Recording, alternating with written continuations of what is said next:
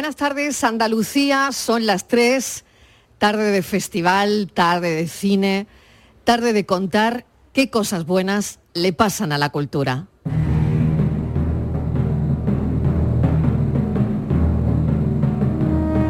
La tarde de Canal Sur Radio con Mariló Maldonado. Que este festival sea referente del cine en España es bueno para todos. Desde el corazón del mismísimo Festival de Málaga, volvemos hoy, estamos en la Plaza de la Merced, penúltimo día de festival, y hoy de nuevo hablaremos de películas y de la vida, esa que pasa por la pantalla grande donde vemos muchas veces reflejadas nuestras vidas. Nos encanta hacer el programa cara al público porque les ponemos cara a muchos oyentes y porque el tiempo ahora mismo es maravilloso. Tiempo maravilloso en Andalucía, también hablaremos de ello, pero estos días de primavera adelantada estamos muy pendientes de los organismos económicos, mirando ese posible efecto contagio tras la intervención de dos bancos de Estados Unidos, aunque solo sea una pincelada. Em, de actualidad, eh, hoy hay mensajes tranquilizadores y por eso merece la pena detenernos. Mesa de redacción, Javier Moreno, buenas tardes, bienvenido. Respiramos, Mariló, ¿qué tal? Muy buenas tardes. Eh, sí, respiramos y ahora lo explico porque respiramos en, en lo macro. Se ha reunido hoy de manera extraordinaria el Consejo de Supervisión del Banco Central Europeo, que lidera Andrea Enria. Había que evaluar la situación en los mercados financieros y el sector bancario tras las recientes turbulencias. Lo que ha trascendido de esa reunión, y por eso digo que respiramos, es que el Banco Central Europeo no ha detectado riesgo de contagio a los bancos de la zona euro por la agitación del mercado. Parece que sería una excepción lo ocurrido estos días con el, con el Banco Suizo. Eso, Mariló decía, respiramos ¿no? en, lo, en lo macro, porque hoy el Euribor diario ha subido un poquito frente a la tendencia de los últimos días. Se ha ido hasta el 3,66. Es muy poquito, pero son 0,3 décimas más que ayer. De esta forma, lo que está haciendo el Euribor es reaccionar a la decisión del Banco Central Europeo, la que contábamos ayer, de volver a incrementar los tipos de interés que ya están en el 3,5.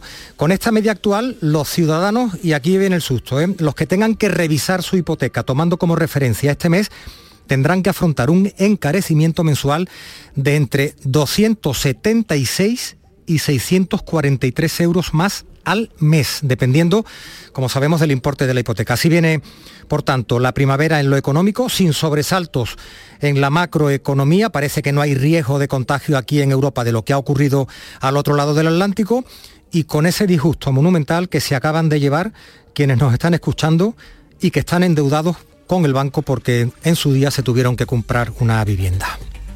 Pues eso es, eso es eh, lo de hoy. ¿Y qué sabemos, Javier, de la primavera meteorológica?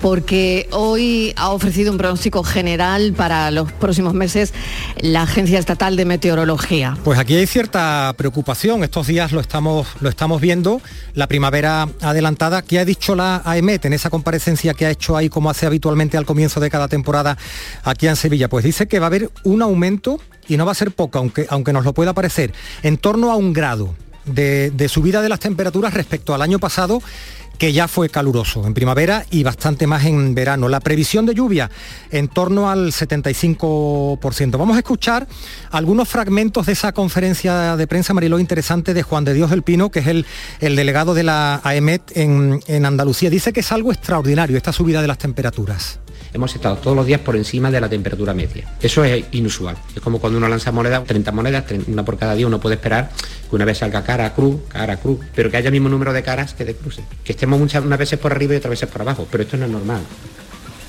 No es normal, estamos por encima eh, mucho más de lo, de lo, habitual de la lluvia. Todavía de Semana Santa no ha sabido o no lo, los expertos, los meteorólogos no saben predecir nada, así que ahí no podemos anticipar, sobre todo a los que están pendientes de las cofradías y de las vacaciones. Pero sí es cierto que, que, que va a llover, va a llover en los próximos meses y eso sí sería una buena noticia. Como Yo marzo ya ha llovido sí. poco, podemos decir que lo que va a pasar de lluvia va a ser abril y, abril y mayo. Sí que podemos decir que va a llover de abril y mayo por un 75% de que sea normal o de que llueva. Caigan esas lluvias que no han caído en primavera, que no han caído hasta ahora, ¿no?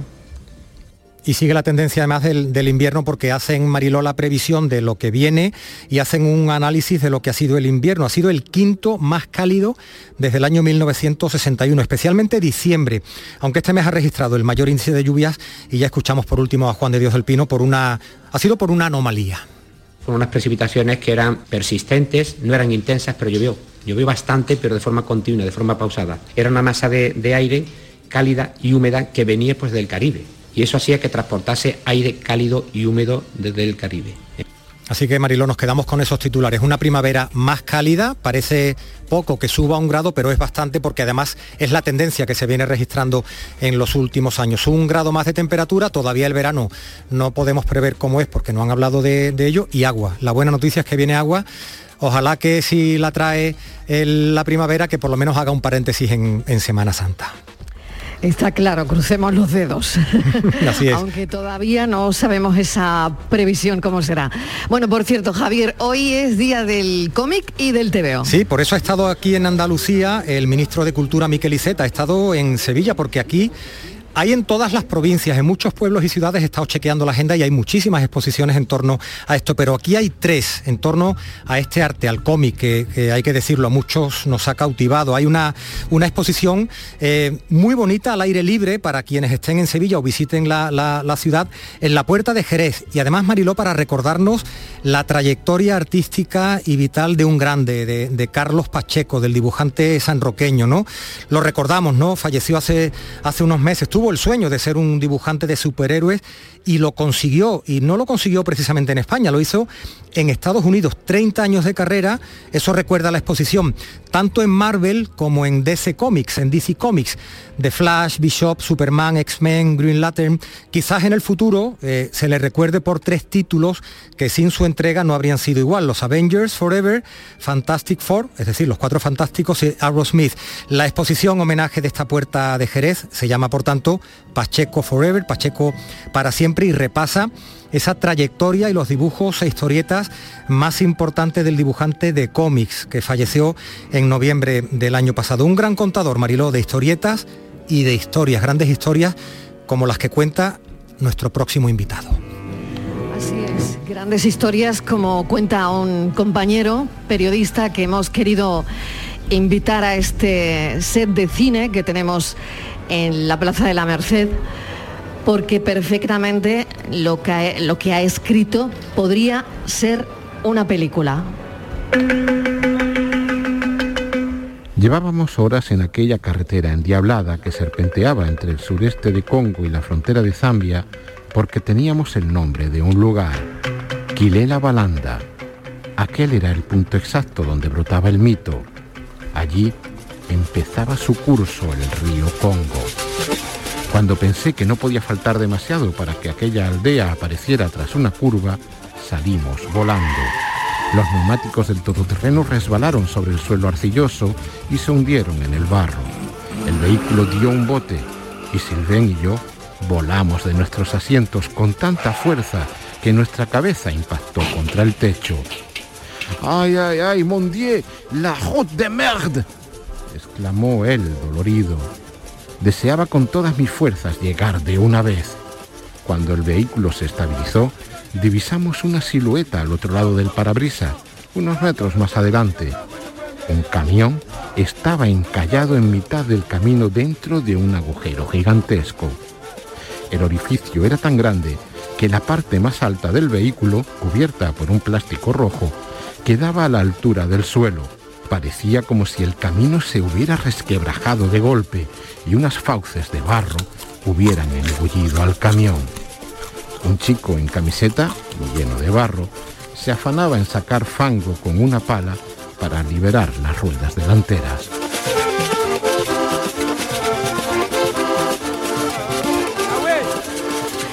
Podría ser cine documental, podría ser cine de aventuras.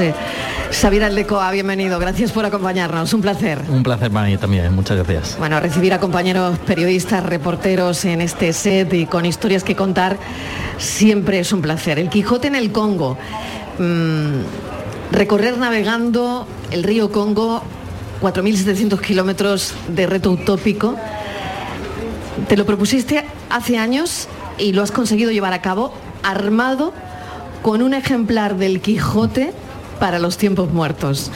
Pues sí, la verdad que tenía que escoger, sabía, un libro grueso porque iba a estar eh, probablemente meses de navegación, como así fue, fueron dos meses y medio de navegación y no iba a poder enchufarlo con electricidad, por tanto tenía que ser un, ejemplar de papel. Pero el río, el, el Quijote, más que un libro, se convirtió en un compañero de viaje, en una en, un apoyo cuando las cosas iban peor, cuando la situación me, ya me invitaba a abandonar, a bajar los brazos, siempre me acababa leyendo el Quijote con una sonrisa en los labios, con esa sensación de que no solo era un libro, sino que me estaba empujando a, acabar esta, esta, aventura. Xavier, una manera ah, diferente de leer el Quijote está claro y, la percepción probablemente habrá sido distinta. Mm, sí, sí. Bueno, de hecho, no solo mi percepción, sino el Quijote me ayudó a entender que también era importante la otra percepción. Yo estaba una vez, por ejemplo, en una plataforma eh, flotante, casi una ciudad flotante, unos 60 metros, 300 personas hacinadas, que eran, yo iba cambiando de, embarcaciones, y estaba leyendo precisamente el, Quijote, y hubo un momento en que noté que la gente me miraba diferente, me miraba raro, incluso con miedo. Le dije a Jafet, que era el un chico congolés que me estaba acompañando en ese tramo, dije, ves a preguntar qué pasa. Fue a hablar con ellos, al cabo de un rato vuelve y dice, ¿sabes qué pasa? Que pensaban, como han visto leer un libro tan grueso, pensaban que eras un brujo, porque solo los brujos leen libros tan gruesos. Y yo me reí en ese momento, pero me dijo, no te rías, porque si mañana se enferma un niño o se, mañana se rompe el motor, te pueden culpar a ti. Así que el Quijote fue una manera de entender que no solo era importante mi mirada, sino también la de los demás y que yo el río Congo no lo iba a poder navegar solo. O me levantaba de la silla y compartía o si no era iba a ser imposible. Qué bueno. ¿Por qué engancha África? Pues yo creo porque es una tierra acostumbrada a, recibir a los demás y en el que la gente te pone por delante del tiempo y eso cada vez es más difícil, donde las eh, conversaciones son el centro de las cosas y no la prisa. Y cada vez que estoy allí mucho tiempo el regreso a mí lo que me, extraña sobre todo es la velocidad a la que vamos y a la que y sobre todo la, poca paciencia que le dedicamos a los que más queremos porque luego eh, se, nos cuela por entre los dedos ese tiempo mm.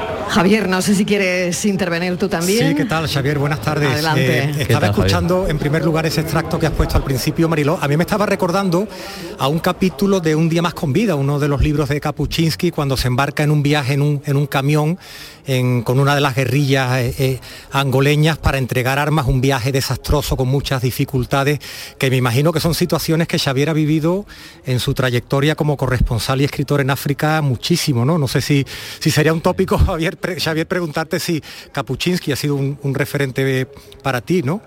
Sí, sí, sí, bueno, desde, desde joven, desde pequeño, sobre todo porque Kapuczynski, el reportero polaco, eh, cambió un poco la mirada. En, lugar de mirar desde arriba con cierta prepotencia, eh, lo que hizo fue bajar al terreno y mirar a los ojos. Y, y sí, o sea, muchos escenarios y muchas eh, de estas descripciones de, de Kapuczynski las se pueden vivir ahora. Por ejemplo, ahora citabas esta relación con los rebeldes de Angola. Claro, para atravesar el, para navegar el río Congo tenías que atravesar también zonas controladas por grupos rebeldes, con lo que era necesario lidiar con ellos, negociar con ellos e intentar que las cosas fueran lo mejor posible para, seguir adelante. Y ahí es donde él habla de precisamente, Xavier, de, la empatía, ¿verdad? Cuando los periodistas recordamos mucho, Marilo, la, famosa frase de Kapuczynski, que la dijo en una conferencia en, Italia, de que para ser buen periodista hay que ser buena persona, lo que estaba diciendo básicamente es que al menos en el periodismo que él ejercía en África, tenías que tener empatía para entender y ponerte en el papel de personas que están en unas situaciones muy complejas, ¿no? Y entiendo, Xavier, que en ese viaje por el Congo te habrás encontrado unas cuantas, ¿no? Por lo menos tratar de comprender, ¿no? No de compartir, pero comprender por lo menos y ponerte en el papel del otro, que era lo que decía Kapuczynski. Sin duda, yo soy periodista porque me dejan escuchar, porque hay gente dispuesta a dedicarme el tiempo eh, suficiente para explicarme lo que está ocurriendo, que muchas veces no acabo de, entender. Y la empatía yo creo que se puede lograr sobre todo si te pones en la piel del otro, si intentas escuchar. Por ejemplo, ahora hablaba de la cuestión de los rebeldes. Una de las cosas que a mí me funcionó muy bien es, claro, estamos hablando de rebeldes, pero son chavales con camisetas rotas, con kalashnikov oxidadas, y yo en la bolsa, llevaba una bolsa muy pequeña, también lleva una pequeña bolsa con pins del Barça y del Real Madrid. Y ese pequeño detalle servía para calmar la situación. Lógicamente no, no llegaba y desenfundaba los, los pinchera, llegaba, me ponía a hablar con ellos, eh, les decía, mira, yo vengo de Barcelona, siempre hay alguien que dice del Madrid o del Barça, y decías, pues mira, te voy a dar un regalo porque aquí, y lo, agradecían mucho y eso servía para, para rebajar la tensión. Y también, sobre todo, era muy importante la empatía a todos los niveles, porque en estas situaciones que son tan jerárquicas, siempre hay un jefe y tú no le puedes regalar a todos lo mismo, porque entonces al jefe le estás quitando su autoridad y le estás insultando. Por tanto, también había que tener empatía a ese nivel, el decir, oye, os doy un pin a todos, pero al jefe le doy un, pin y un banderín. Qué curioso todo esto, Xavier. Em, es un país eh, al que mucha gente le interesa de alguna manera, no lo sé, tú me dirás ahora, que permanezca quebrado, que permanezca roto. Eh, ¿Cómo es la vida en el Congo? Eh, ¿Nos imaginamos cómo puede ser la vida de un congolés? Bueno, aquí yo creo que estoy de acuerdo en que es un silencio que es interesante para, mucha gente, o sea, el, querer que el sistema de rapiña, ese sistema de, desgobierno mm, continúe, significa que pueden seguir robando. Eh, también es verdad que el Congo hay muchísima pobreza porque es un, país de más de 100 personas, de más de 100 millones de personas y 80 de ellos son pobres. Pero te encuentras muchas realidades. Y a mí era una de las cosas que me importaba mucho explicar. Yo sabía que me iba a encontrar esas heridas de Congo, esa pobreza, ese expolio, esa explotación pero también quería explicar ese otro Congo y hablar con intelectuales, hablar con filósofos, con historiadores, con, eh, con gente, con eh, directores de teatro, con médicos que son noveles de la paz, porque Congo es esas tinieblas, pero también Congo es absolutamente una luz, esa, esa alegría de vivir también. Em, el Congo es el segundo río más caudaloso del mundo.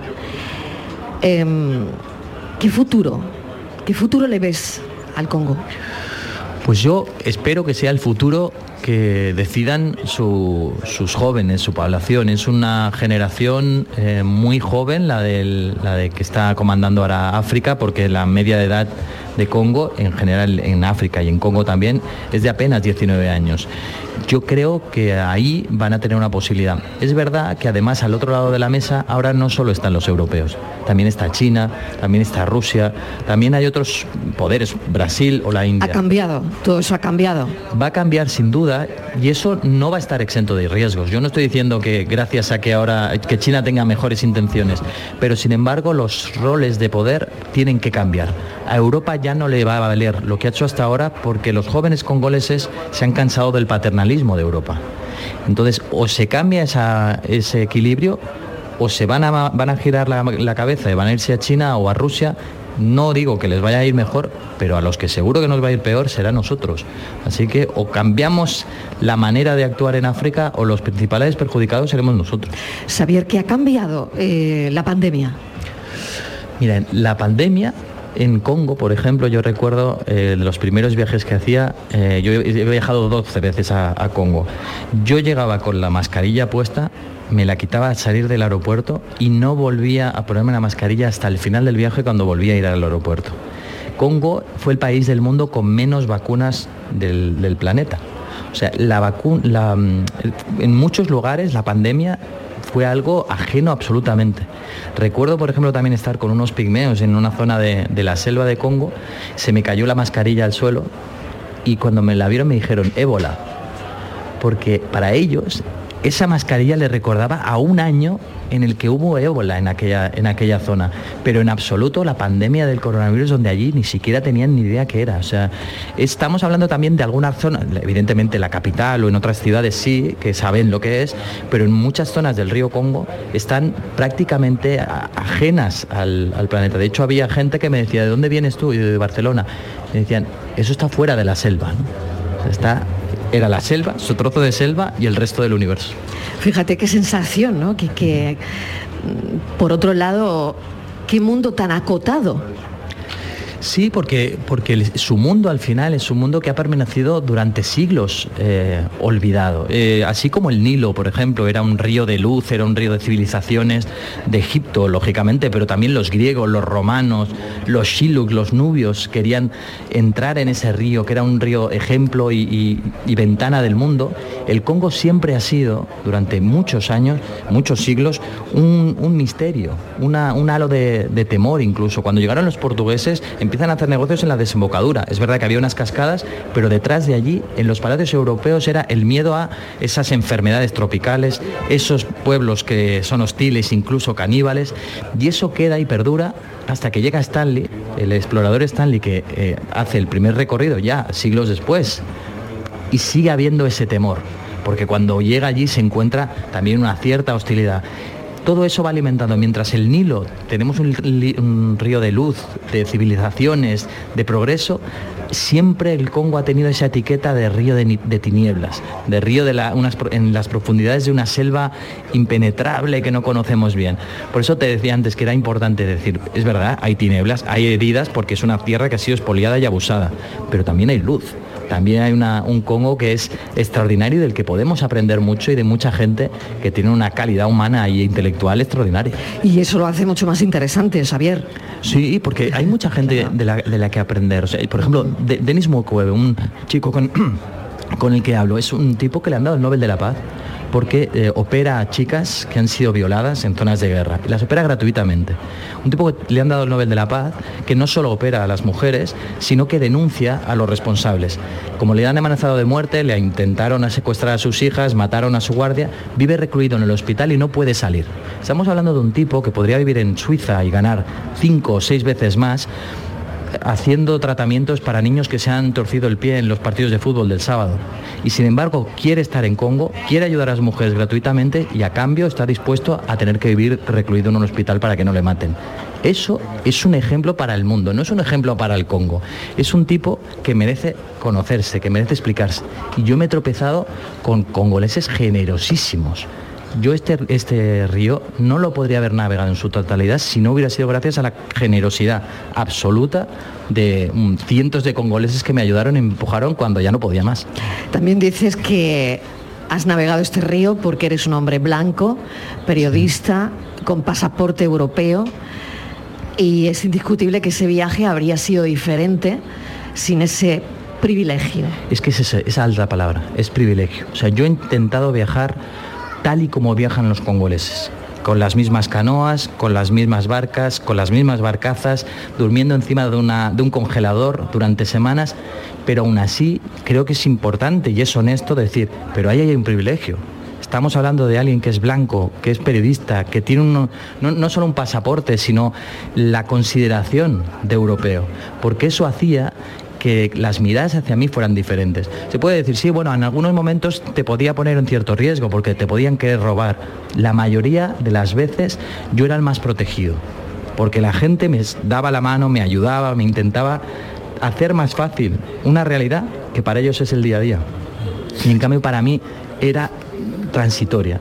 Así que ese privilegio yo creo que es importante explicarlo para decir, mira, yo he intentado viajar lo más acercado posible a los congoleses y explicaros una realidad pero cogeros de la mano para que os lo expliquen ellos, porque son los congoleses los que muchas veces se dicen, no, es que no tienen voz. No, no, el problema es que nosotros no escuchamos. Ellos tienen voz desde hace muchos años, así que nos toca a nosotros abrir los oídos y, escucharlos. no, es fácil, ¿eh, Xavier? No es fácil esa, mirada que dices, porque yo hice un viaje hace unos años a Mozambique y alguien de una organización de ayuda al desarrollo me hizo ver la proyección de Peters, ¿no? el, mapa de Peters que te da una dimensión distinta de lo que es África en relación a, este occidente eurocentrista que tenemos, es mucho más grande. ¿no? Y tú, tú eres corresponsal de varios medios en África, ¿no? Fíjate que hay medios que tienen corresponsales en Madrid, en Lisboa, en París, en Roma, pero los medios suelen tener a lo mejor un corresponsal si lo tienen para un continente completo, ¿no? Y eso nos puede dar una idea, Xavier, de, de la mirada que tenemos los, los hombres blancos europeos sobre África?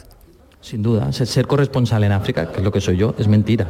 no se puede ser corresponsal. Inabarcable, me imagino. De, una, de un territorio tan inabarcable, 55 países, pero da igual que sean 55. La diversidad de cada país es extraordinaria. Dentro de Congo no tiene nada que ver el inicio del Congo con el este, con el oeste, Nigeria, el norte del sur, del sur del oeste. Así que es mentira. Yo la única manera que que sé o que creo que es más honesta es intentar viajar lo máximo posible. Yo viajo cada mes a un país diferente y intentar explicar lo que veo y lo que entiendo y lo que escucho. Pero decir que puedes cubrir un continente tan grande, que además adolece de infraestructuras muchas veces para comunicarse y sobre todo de medios, porque un corresponsal en África no tiene los mismos medios que un corresponsal en París o un corresponsal en Washington, eso significa que no puedes, no puedes cubrir un territorio así. Yo llevo 20 años dedicándome a África y sigo sorprendiéndome cada vez que voy a un rinconcito de, un, de este continente tan, tan enorme. Es alucinante. Bueno, yo no acabaría esta conversación, la verdad, tan interesante. Xavier, te agradecemos enormemente que hayas estado con nosotros. Fíjate, queríamos contar cosas que también están pasando. Eh, está pasando algo muy grande en la ciudad, que es el Festival de Málaga, el Festival de Cine. Eh, pero también eh, pasan cosas como la presentación de este libro, El Quijote en el Congo, en la librería Mapas y compañía, a las 8 de la tarde. ¿Qué te parece la ciudad? Bueno, yo estoy enamorado de Málaga. Ya sé que voy a decir tópicos, pero es que Málaga después, de, después de África, Málaga. Es que Málaga, yo eh, creo que es una de las ciudades que más he visitado últimamente. Por, la última vez vine con mi mujer y con mis hijas. Qué bien. Y es luz. Eh, antes decía que Congo tiene tinieblas y luz, pues con Málaga yo de monto las tinieblas no las he visto, pero la luz seguro. Mil gracias y que sea una gran presentación. Es un gran libro que perfectamente yo pensaba puede ser cualquier documental, puede ser casi casi una película porque, bueno, eh, creo que nos dice mucho de lo que es África, mm. el Quijote en el Congo. Gracias, Javier Aldecoa. Ha sido un placer, muchas Un placer. Javier, mil gracias. Me lo pido, me lo pido para el Día del Padre, que es este domingo. ¿eh? que te lo regalen. Me lo pido, me, lo estoy pidiendo por WhatsApp dentro de un minuto, en cuanto salga del estudio. por favor, es buenísimo. Un, abrazo, encantado, Xavier. Hasta luego, hasta luego. Gracias.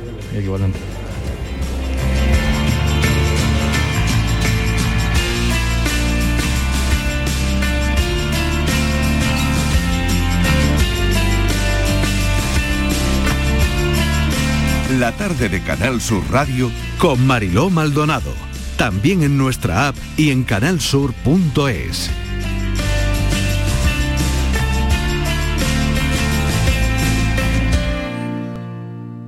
Aquadeus, ahora más cerca de ti, procedente del manantial Sierra Nevada, un agua excepcional en sabor, de mineralización débil que nace en tu región. Aquadeus Sierra Nevada es ideal para hidratar a toda la familia y no olvides tirar tu botella al contenedor amarillo. Aquadeus, fuente de vida, ahora también en Andalucía.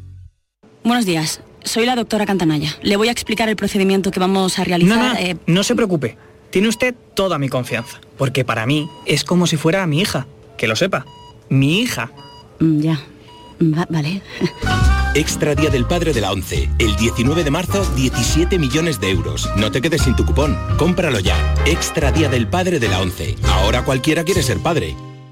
A todos los que jugáis a la 11, bien jugado. Juega responsablemente y solo si eres mayor de edad. Nuestro sueño siempre ha sido mejorar la salud de las personas. Gracias a la inteligencia artificial lo estamos haciendo. Somos de la generación de los que sueñan y hacen. Con los fondos de la Unión Europea, miles de sueños como el de Raúl y Josefa de la Fundación Canaria de Investigación Sanitaria se están haciendo realidad. Entra en plan de recuperación.gov.es y haz el tuyo posible. Gobierno de España. Canal Sur Radio se escucha por internet. También muy lejos de Andalucía, donde menos te lo esperas, pasan cosas como esta. Hombre, yo aquí lo que tengo aquí un señor que me está mirando, no sé si me conoce de algo. ¿Hay un fan Canal Sur? Canal Sur, sí, sí, Canal Sur. ¿Conoces Canal Sur o qué? Sí, Canal Sur Radio está en internet. Te conectamos con tu mundo. Estés donde estés. From Francia. Sí, de Francia, sí. Bueno, sí, se habla de todo, de fútbol, de Andalucía sobre todo, de sí, de cultura, de, buena comida. De, Canal Sur Radio.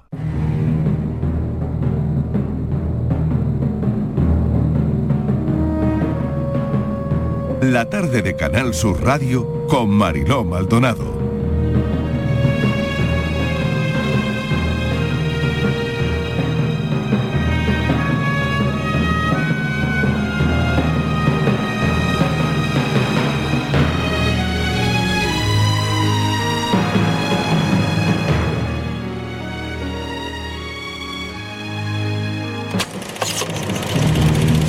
El Festival de Cine Español de Málaga en Canal Sur Radio. Yo soy aquel que cada noche te persigue. Yo soy aquel que por quererte ya no vive. Os estaréis preguntando qué hace vestida así esta mamarracha en una noche de lujo y esplendor. Ha sido una decisión muy pensada. Esta noche no estoy aquí para defender un personaje o un trabajo concreto. Estoy aquí porque habéis decidido poner en valor el trabajo de casi 40 años dedicados casi de forma enfermiza a la interpretación. Y puesto que es eso lo que estáis valorando, quiero recibirlo como persona, no como actriz.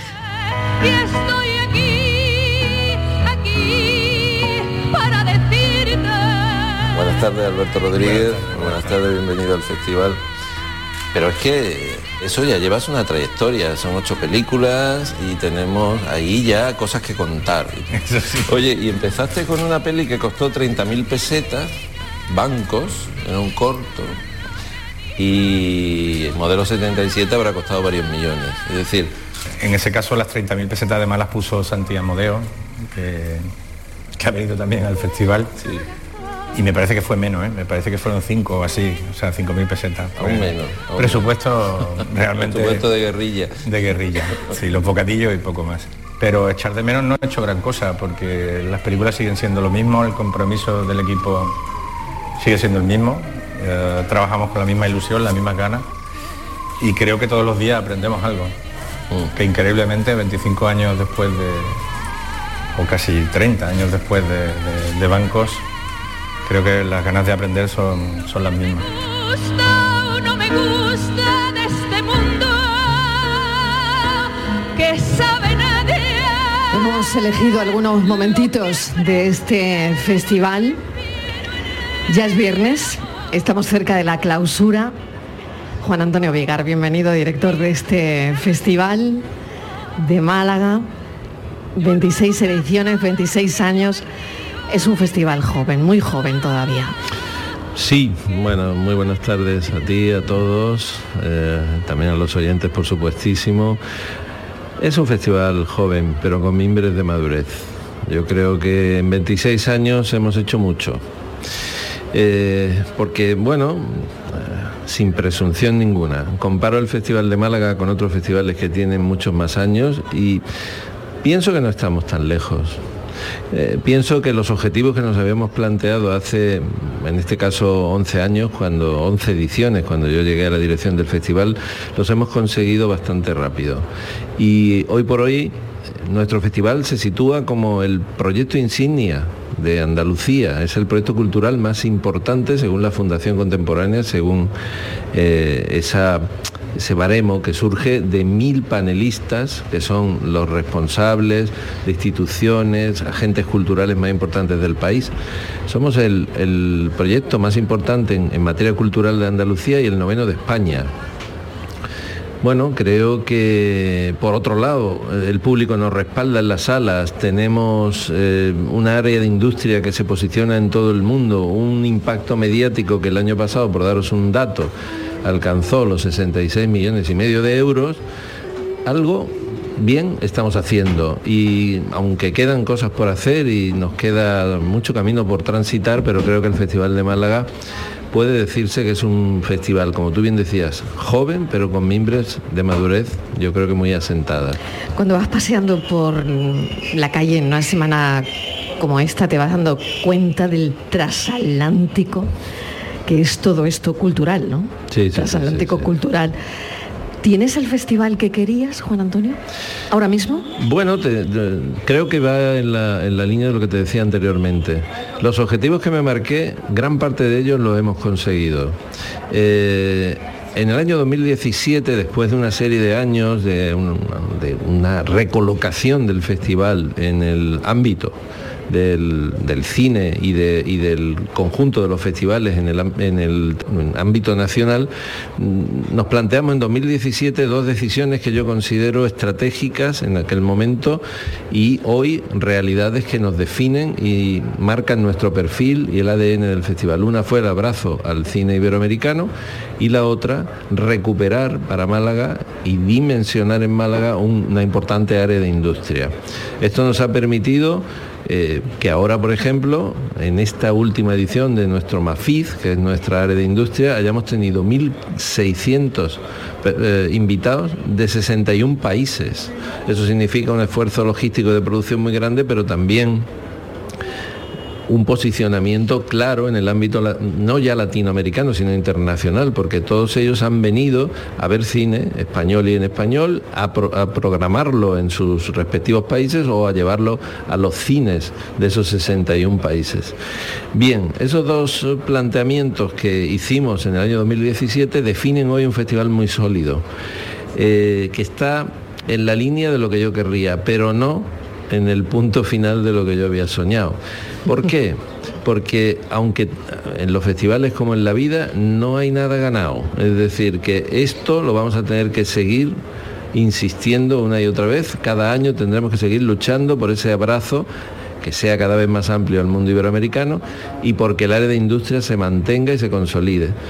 Pero nos queda un trabajo muy interesante por hacer en un campo que yo creo que es fundamental. Y con esto te marco un poco las líneas de futuro que quiero darle al, festival si sigo en la dirección. Eh, el acercamiento a los creadores digitales. Nosotros hemos detectado durante estos años que tenemos una visión del cine muy específica y muy concreta. Esa visión eh, no se acompasa con la realidad. Hoy día la gente más joven se mueve en plataformas como TikTok, Twitch, Google, YouTube, más allá de los operadores y de las plataformas más convencionales. Y ya iniciamos hace tres años un proyecto que llamamos Hack Mafiz. Hack es el apócope de hackathon porque está concebido como, como una sucesión de retos que hay que superar. Tenemos una comunidad base de 2.000 creadores de contenidos digitales en el ámbito iberoamericano que son cribados a través de, este, de esta sucesión de retos hasta los 20 que vienen a Málaga, que están trabajando, han estado trabajando durante toda esta semana en, en grupos de cinco, cuatro grupos de cinco, haciendo un un último reto. Y fíjate qué curioso, esto cuento y me detengo en esto porque la zona de industria queda siempre como en el apartado, como más ensombrecida, no, no mueve demasiado a los medios, no, no despierta lógicamente el interés del público porque es muy profesional. El reto que han planteado y que me dicen que los resultados han sido magníficos es cómo defines, cómo desarrollas un audiovisual, un contenido digital sobre el amor en Málaga en los tiempos de la inteligencia artificial. Bueno, creo que son retos que eh, estos chicos saben entender, saben desarrollar y que nos enseñan a cada minuto hacia dónde vamos. Y creo que una de las obligaciones que tiene un festival es adaptarse al cambio y a la evolución de la sociedad en la que estamos y de los intereses y deseos del público hacia nuestra materia, que es el cine y el audiovisual. Por ahí nos queda un caminito que recorrer y eh, ahí nos vamos a, plantear ir avanzando en los próximos años para concebir un festival de Málaga que sea un festival de su tiempo en cada momento y que quienes formen parte de él sean los verdaderos protagonistas del tiempo en cada instante. Por supuesto, porque si eso pasa por encima, mm, claro, ya no tiene razón de ser lo que hacemos, ¿no? Es que, eh, mira, eh, se ha hablado mucho de la de, la sucesión de ventanas en cuanto a la exhibición de las películas, que si el theatrical, es decir, las salas, que si el vídeo on demand, eh, las plataformas para ver el vídeo en casa. Bien, yo creo que se están defendiendo modelos que en muchos casos son modelos no adaptados a la realidad. No voy a decir obsoletos porque están en nuestro presente y forman parte de nuestra realidad, pero no adaptados al al, perfil y a la fisonomía que la sociedad actual demanda. Y creo que esto es una regla muy simple que el que viva en el mundo de la empresa probablemente entienda muy rápido lo que estoy diciendo.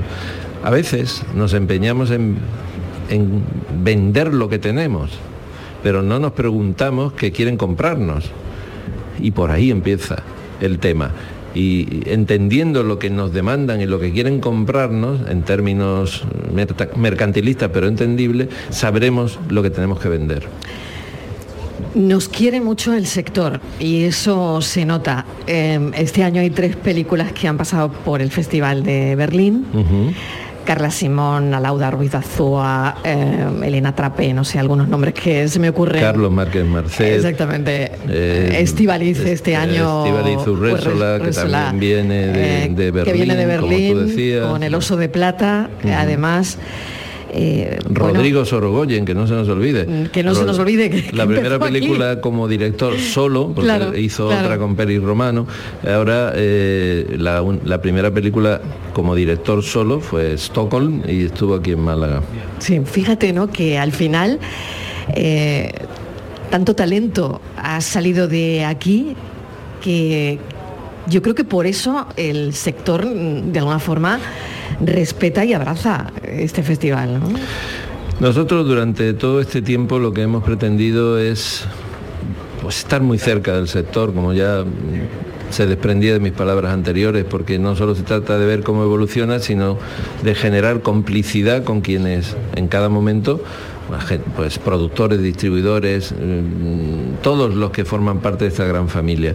Y desde esa complicidad en la que nos hemos movido, siempre hemos defendido algo que a lo mejor es una eh, puede haber sido cuestionado en su momento, pero que yo creo que hoy se ha demostrado que era un gran planteamiento eh, porque todo el mundo lo ha aceptado como lo mejor de lo posible.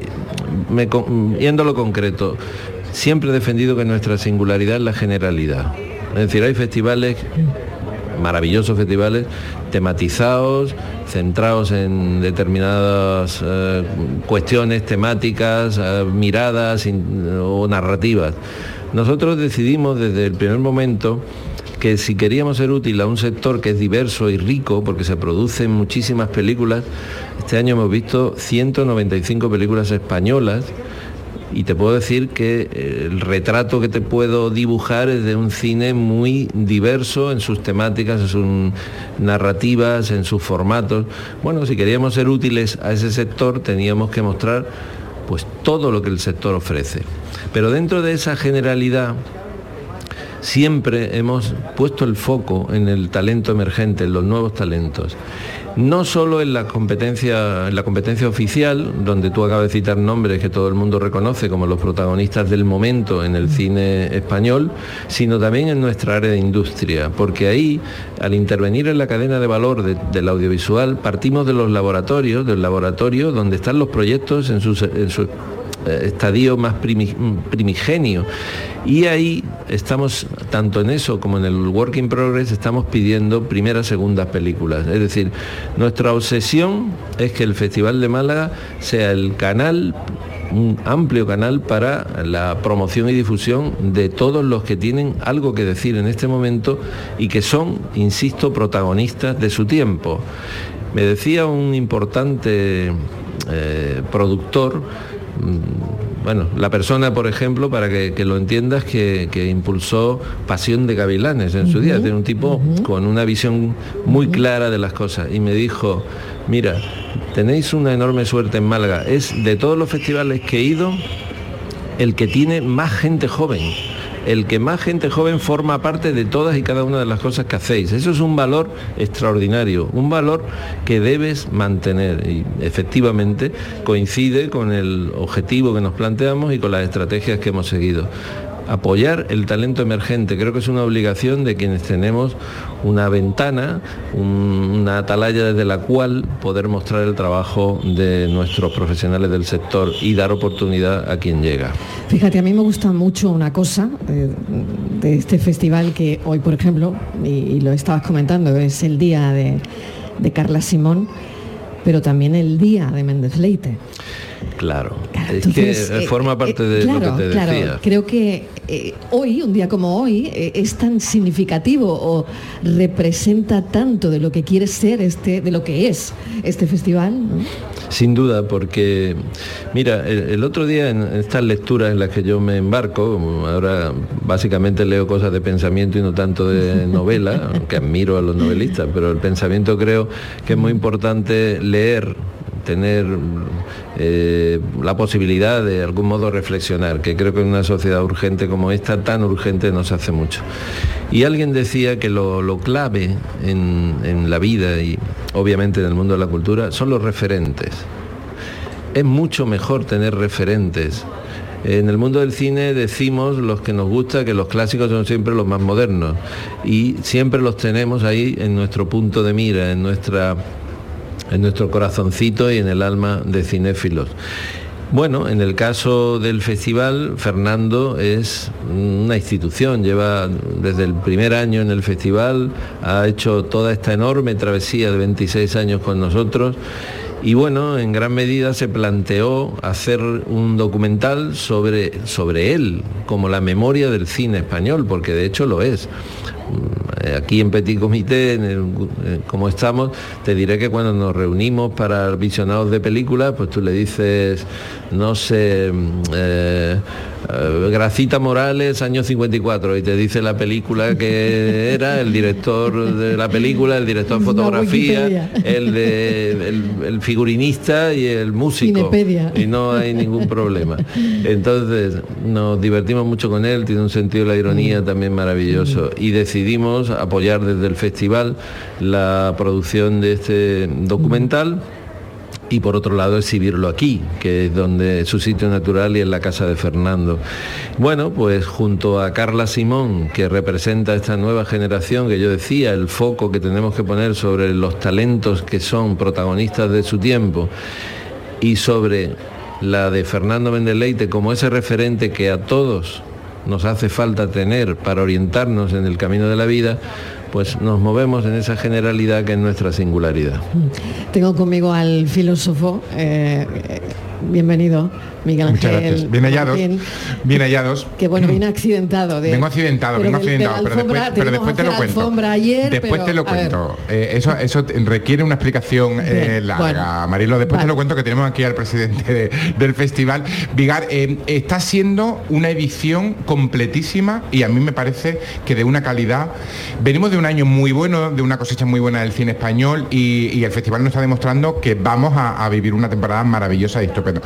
Eso se ve, quiero decir, vosotros cuando planteáis, cuando elegís los proyectos, las películas, ¿sabéis que, tenéis una edición importante? Porque a mí me parece de las más importantes de estos 26 ediciones, ¿eh? y lo veo y lo, digo como espectador. ¿Eso se ve o, vosotros también os sorprendéis de, de cómo resulta al final? ¿no? No, efectivamente, tienes toda la razón. Nosotros sabemos muy bien lo que tenemos cada año. Somos los primeros y más conscientes de ese hecho.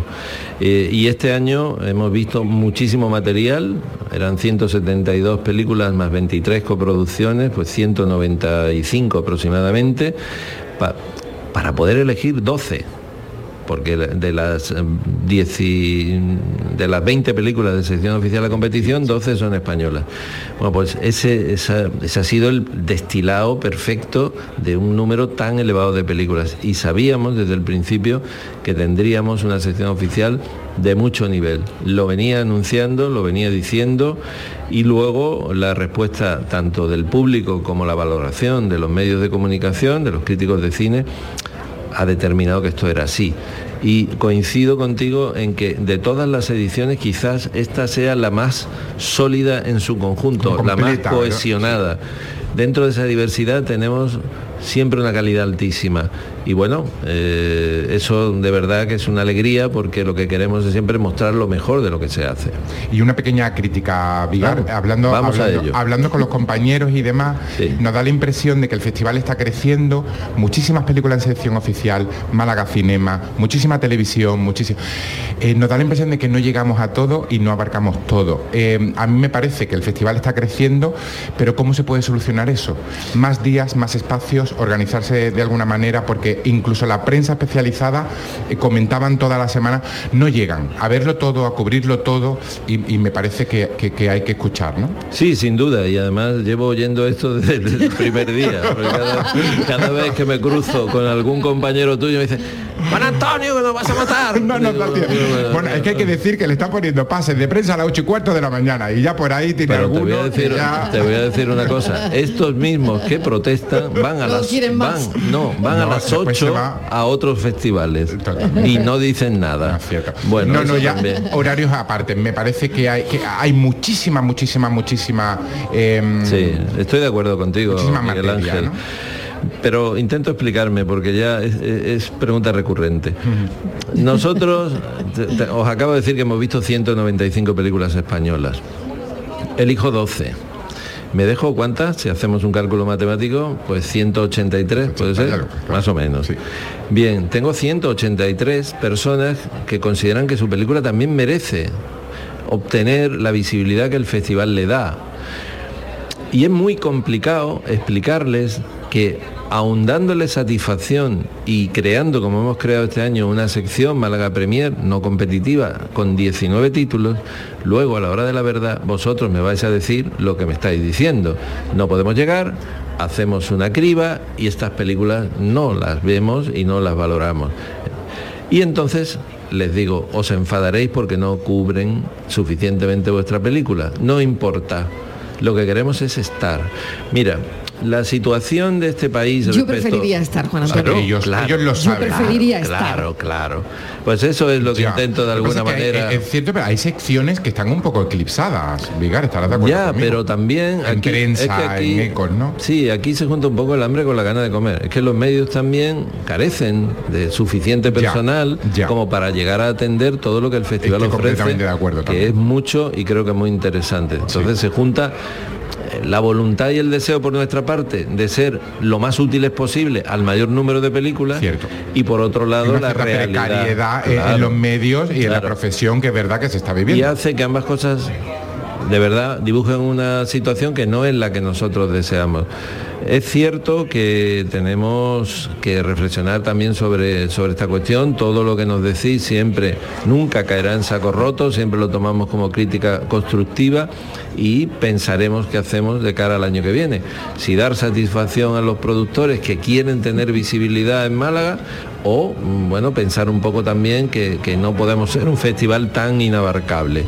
Bueno, eso es lo que nos queda ahora por, por pensar y reflexionar. Mientras pequemos de mucho, te- también te digo, todo sea eso, ¿no? Bueno, pues Bueno, también, creo también. que- Oye, al final, al final me vas a dar la razón. No, no, si yo estoy contigo. Si yo estoy contigo, solo, solo quería ser un poquito el, No, no, muy bien. el abogado del diablo. Juan Antonio, mil gracias por este ratito. Sigues ahora, el, el periplo continúa. Sí, ahora voy a ver a Carla Simón. en- en Exactamente. Ahora a las 4, después Méndez Leite, que también va a estar con nosotros por aquí en este set. Y te agradecemos enormemente todo que te voy a decir, que el festival cada vez, cada año mm, está mejor. Eh, creo que eso es un hecho. Y que bueno, habrá cosas que mejorar, como todo está claro. Pero enhorabuena de nuevo. Yo creo que este año con letras mayúsculas y te lo estarán diciendo en muchos ámbitos. Muchísimas gracias, Juan Antonio. Muchísimas gracias Mariló a ti siempre porque bueno, eres eh, una persona muy sensible hacia lo que hacemos y nos ayudas a difundir lo que es lo básico y fundamental para que llegue al público. Y a ti Miguel Ángel un fuerte abrazo y que te recuperes Sí, pronto. Ya nos que te contará, ya nos recuperes. Mañana tengo, que hacer alfombra, mañana tengo que hacer alfombra, así Bueno, que... pero no importa, se hace, se hace. Yo no sé, pero para un año que yo a mí me invitan a la alfombra, que llevo 25 comiéndome ahí, ahora este año, mañana en patines. Ya está. Pues, eh, esto por simpatía tuya hacia Salva Reina, que también anda con un poquito de... También, Bueno, madre mía, un festival accidentado. para accidentado, algunos, pero ¿no? yo le quiero decir a Vigar que el festival que él tenía en la cabeza se parece muchísimo a el que los malagueños hemos soñado siempre. Porque imagino que ya empieza con todo su equipo a preparar el siguiente. Yo No, no, no, no, por, por lunes, que ¿no? estamos. No, no, ya estamos el en lunes, ello. el Pero lunes déjame ya. que le dé las gracias, porque lo que has dicho es muy bonito y de verdad justifica el, el trabajo, todo el trabajo que hacemos. Muchas gracias. Bueno, me voy a publicidad un momentito y a la vuelta más Festival de Málaga. El Festival de Málaga en Canal Sur Radio. Cine en español. Canal Sur Radio. HLA Santa Isabel pone a tu disposición la unidad de traumatología y ortopedia especializada en pediatría, columna, hombros y codo, muñeca y mano, cadera, rodilla, tobillo y pie. Con guardias localizadas las 24 horas y los últimos tratamientos en prótesis. Consúltanos en el 954-570004 o en Luis Montoto 100. HLA Santa Isabel, contigo cuando más nos necesitas. Se acerca el tiempo de salir a la calle, de disfrutar del sol, del aire, de sonreír, de vivir la primavera. ¿Y tú podrás sonreír? Ven a The Implant y prepara tu sonrisa para la primavera. Además, este mes primera visita y prueba radiológica totalmente gratuitas. www.theimplant.com y vive la primavera. Yo compro en la Macarena, porque en los comercios de la Macarena tienes lo que necesitas al mejor precio. Yo compro en la Macarena. Organiza FECOMA, Federación de Comerciantes Macarena. Financia Ayuntamiento de Sevilla. Llega el buen tiempo y con él las ofertas de IKEA para crear un espacio donde disfrutarlo. Esta temporada tú pones la terraza o el balcón y en IKEA ponemos la inspiración. Descubre nuestras ofertas en IKEA Sevilla. Si buscas un apartamento baratito en la playa para esta Semana Santa, pues lo mismo no podemos. Pero si quieres un Renault de ocasión, en Sirsa tenemos más de 400. Con la fiabilidad y seguridad de Renault Selección, 100 puntos de control, kilometrajes certificados y una cobertura de garantía europea de 12 meses como mínimo. Ven a Sirsa, tu concesionario oficial Renault en Sevilla. En Cooperativa Horticultores El Torcal apostamos por una agricultura sostenible basada en la rotación de cultivos y el uso racional de las prácticas agrarias. Trabajamos con un grupo de agricultores que cultivan y cuidan sus tierras en óptimas condiciones para el cultivo de la patata, entre otros. Contribuimos al desarrollo agrario y social de la Vega Antequerana. Horticultores El Torcal, siempre trabajando juntos. Este lunes, a partir de la una de la tarde, llega el análisis de la actualidad en la jugada de Sevilla, con la gastronomía más canalla que se cocina en los Bermejales, en Burro Canaglia Baran Restó Bermejales, en la avenida de Alemania número 6. Disfruta de la experiencia Burro Canaglia Baran Restó Bermejales. Te quedarás sin palabras. Los fines de semana nos despertamos en los mejores rincones de Andalucía para que conozcas su historia, su cultura, sus curiosidades, sus leyendas. Te invitamos a conocer una Andalucía llena de talento, hermosa, fascinante y única. Andalucía nuestra. Los sábados y domingos desde las 7 de la mañana en Canal Sur Radio con Inmaculada González. Más Andalucía, más Canal Sur Radio.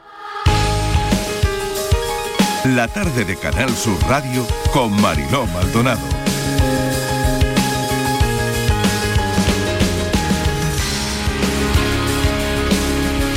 Cuatro, cuatro minutos y llegamos a las cuatro en punto de la tarde. Estamos viviendo, bueno, qué bien, el vigésimo sexto festival de cine de Málaga. Eh, bueno, han llegado unas oyentes ahora mismo a hacerse una foto con, con el filósofo. Con Picasso, con, Picasso. con mi- no, no digan que con Picasso que es contigo, lo tienen ahí y, no le han hecho ni caso.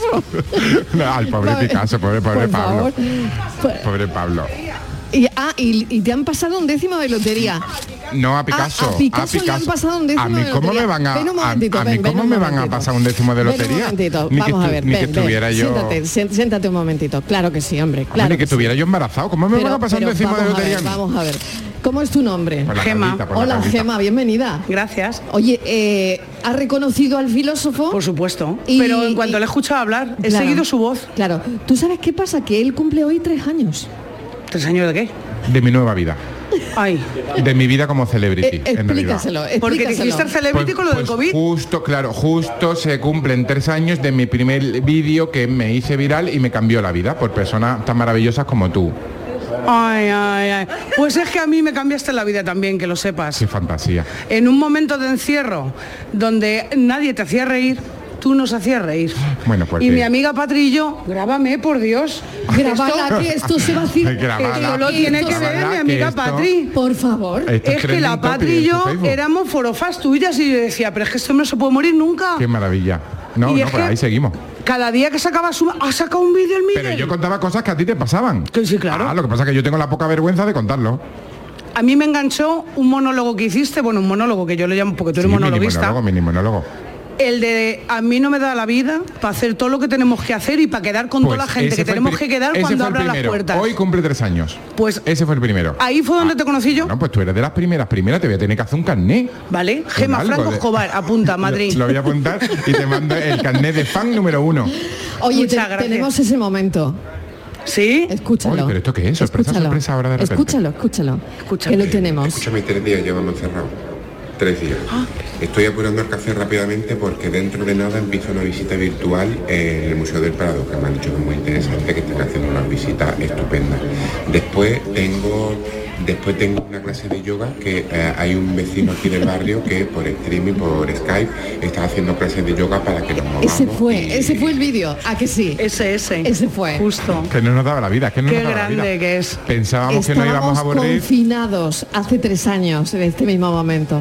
Bueno, Gema, mil gracias de verdad. Mil gracias a vosotros por darme voz y mi mayor admiración. Y cuando vayas Sí, a Madrid, prometo ir a verte. riendo, sigamos riendo y te espero en Madrid.